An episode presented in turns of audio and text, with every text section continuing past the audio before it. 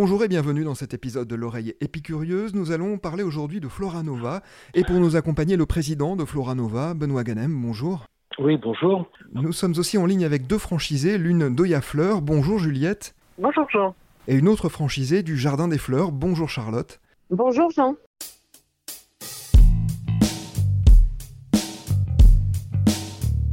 Benoît, tout d'abord, est-ce que vous pouvez nous présenter Floranova ainsi qu'Oya Fleur et le Jardin des Fleurs? Alors en fait, Floranova, euh, dans le monde de la franchise, on va dire c'est la tête de réseau. Et Floranova, euh, je veux dire, développe deux réseaux en franchise dans le monde de la fleur, une enseigne qui s'appelle le Jardin des Fleurs et une enseigne qui s'appelle Oya Fleur. Deux concepts complètement différents, mais très complémentaires. En quoi sont-ils différents, ces concepts? Ils sont différents dans leur, euh, dans leur ADN, dans leur offre produit, dans leur manière de travailler. Peut-être on pourrait dire dans leur cible client, quoi qu'on sait tous qu'aujourd'hui le client est libre d'aller où il veut, quand il veut. Simplement, il a une consommation plutôt intelligente et en fonction des situations, il va choisir une marque ou l'autre. Quel type de client, alors de façon traditionnelle, hein, puisqu'on a bien compris que tout cela peut se mêler, mais quel type de client cible davantage Oya Fleur et davantage le Jardin des Fleurs? Alors, Jardin des Fleurs, c'est un, c'est un concept qui est né dans la famille des libres services. Vous savez, il y a une trentaine d'années, que ce soit le groupe Monceau Fleurs ou le Jardin des Fleurs, c'est deux enseignes qui sont nées euh, dans un concept libre-service. On choisit ses fleurs et on vient faire faire un bouquet euh, au comptoir. Pour nous, le Jardin des Fleurs, depuis 12 ans, le concept a bien évolué. Il est passé quelque part du, des fleurs en libre-service aux fleuristes en libre-service. Plutôt des axes entrants, des axes sortants de ville et avec cette espèce de grande liberté de je rentre, je choisis mes fleurs et je me fais faire mon bouquet. Oya Fleurs, c'est la boutique dans le cœur du village, entourée du primeur, de la boulangerie, du boucher. Et c'est un magasin beaucoup plus, on va dire, dans l'esprit magasin de proximité. D'ailleurs, beaucoup de clients ne se rendent même pas compte qu'Oya Fleurs est une franchise. C'est un concept à taille plus petite et très créative en termes d'offres. Vous êtes un professionnel des réseaux de franchise, ce qu'on appelle un franchiseur. Un mot sur l'intérêt de ce modèle de la franchise. En quoi peut-elle être un atout, une force en particulier et en l'occurrence pour des fleuristes? La franchise, d'une manière générale, il y a un vrai intérêt et donc pour les fleuristes, certainement aussi. Le grand intérêt, et c'est une histoire collective, la franchise. D'accord? C'est-à-dire, c'est de quelle manière le franchisé, c'est-à-dire celui qui va investir, celui qui va prendre tous les risques, de quelle manière il va sécuriser son projet sécurisé dans le sens où il bénéficie d'un concept, euh, quels que soient les secteurs d'activité, normalement d'un concept qui a fait ses preuves, et puis il va avoir accès plus rapidement à un modèle économique qui lui a été rodé aussi. Donc il y a tout un sujet autour de quelle manière je minimise les risques. Mais il y a un élément clé pour être franchisé, c'est qu'il faut avoir l'esprit collectif. Si je suis un indépendantiste, alors je serai malheureux en franchise. Si je suis un entrepreneur indépendant mais avec une mentalité collective, alors je peux être heureux dans un groupe parce qu'en groupe, on va un peu plus loin, même si de temps en temps, on a l'impression d'aller un peu moins vite. Benoît, on sait aussi que dans le travail d'un fleuriste, il y a une part artistique, il y a une part de soi que l'on met. Est-ce que cette part, elle peut s'exprimer dans un collectif tel qu'une franchise? Alors elle peut s'exprimer dans un collectif tel que la franchise, elle peut encore plus s'exprimer euh, dans le monde de la fleur parce que il y a une promesse à tenir, mais la fleur, on est bien sur un produit d'achat d'impulsion, on est bien sur un produit où on fait euh, on, on, fait appel à la technicité des fleuristes. Il n'y a pas un bouquet quelque part qui se ressemble. On n'est pas en train d'industrialiser le monde de la fleur. Simplement, on est en train de structurer l'offre au niveau marketing pour que la promesse liée à l'enseigne soit tenue, qu'on soit dans un magasin dans le sud de la France, dans le nord de la France. Et bien entendu, c'est-à-dire il y a une saisonnalité des produits, il y a des goûts des clients et on adapte toujours la recette. Mais dans le fond, il y a une promesse à tenir et c'est l'engagement de la marque. Juliette, je le disais, vous êtes franchisée Oya Fleur. Vous pouvez nous présenter votre boutique en quelques mots? Je suis franchisée Oya Fleur depuis 11 ans et je suis fleuriste depuis plus de 25 ans. Pour moi, c'était vraiment une suite logique de, passer franchise puisque je faisais partie déjà du groupe euh, à l'époque Artisan Fleur, euh, mon fleuriste préféré. Donc on a un magasin donc euh, qui a 70 mètres carrés à peu près. et je travaille avec deux, fleuristes. La franchise m'a vraiment permis de continuer à évoluer. En fait, je suis dans une petite ville de, de 10 000 habitants, donc c'est Guebwiller entre Mulhouse et Colmar. Et là, j'ai vraiment trouvé, trouvé ma place, en fait. On a bien évolué depuis 11 ans. Notre magasin s'est vraiment développé depuis, depuis deux ans, disons. D'accord. Développé grâce à quels axes principalement? Quels sont les clients qui viennent davantage vous voir aujourd'hui? C'est cette, cette, période difficile, en fait, les gens ils sont partis un petit peu moins dans les grandes villes, enfin, comme Colmar, Mulhouse, qui, qui, nous concerne. En fait, ils se sont plus recentrés dans les, dans les petits centres-villes. Ils ont appris à nous connaître, en fait, et puis euh, finalement, ils ont continué à venir. Euh, ils ont continué à nous faire confiance, en fait, depuis, depuis un an. Quelle est la raison pour laquelle vous avez souhaité euh, intégrer une franchise il y a 11 ans? En fait, l'avantage de, faire partie d'une franchise, c'est de ne pas être seul, en fait, d'avoir continuellement des réponses, euh, des conseils euh, dès qu'une question se pose. C'est aussi parce que la franchise euh, Oya, en fait, c'est vraiment une franchise qui propose des, des, produits vraiment originaux, qui sont vraiment très, très tendance c'est ça qui nous a plu en fait. Ça permet vraiment d'avoir une collection de produits qui est différente chaque mois. C'est aussi le, concept en fait. Euh, le concept Oya, euh, il est esthétique en même temps, on arrive à facilement mettre nos, produits en avant. C'est ça qui nous a plu en fait. Pendant le confinement, en fait, euh, on s'est rendu compte que c'était vraiment important d'être franchisé puisque dès le samedi soir euh, de l'annonce gouvernementale, on a été accompagné en fait et régulièrement on avait des formations, des informations.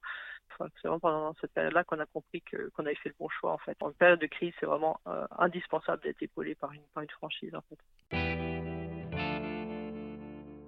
Quelle est la part de personnalité, d'autonomie que vous pouvez avoir dans ce travail-là avec la franchise? Donc euh, chaque mois on a une collection qui est proposée, c'est des idées de base et après euh, grâce à cette collection en fait on va broder autour. Et en fait souvent euh, on est pris dans notre quotidien donc finalement on n'aurait pas des, idées si géniales que ça. Grâce aux collections qui sont données, bah, ça nous donne des, des nouvelles lignes de conduite, des nouvelles idées et puis grâce à ça en fait on brode autour et puis on fait quelque chose qui souvent nous correspond à 100% en fait. Donc nous ne se pas du tout bridés par la franchise en fait. Charlotte, vous êtes euh, franchisée au Jardin des Fleurs à Limoges. Parlez-nous aussi de votre boutique, s'il vous plaît. Alors, ça fait deux ans que j'ai repris le magasin de Limoges où j'ai été salariée. C'est une franchise que je connaissais pas. J'ai fait mon apprentissage dans une autre franchise, mais c'est vrai que le Jardin des Fleurs, c'est une franchise qui est vraiment euh, agréable à travailler. D'accord. Qu'est-ce qui fait que c'est justement une franchise agréable de votre point de vue? Ça se rapproche d'une boutique traditionnelle un petit peu, si vous voulez, bon, avec les piliers. Euh, qui font partie de l'ADN du Jardin des Fleurs. Hein. Des collections à la couleur, euh, des mises en avant de, des produits des produits qui sont euh, un petit peu dans l'esprit du jardin. En fait, le jardin des fleurs, c'est comme si vous aviez un petit bout de jardin euh, au coin de la rue, quoi. Vous, en tant que fleuriste, quelle est votre part d'autonomie et de liberté dans ce que vous pouvez proposer et conseiller à des clients? En général, on a des fournisseurs qui sont en partenariat avec la franchise.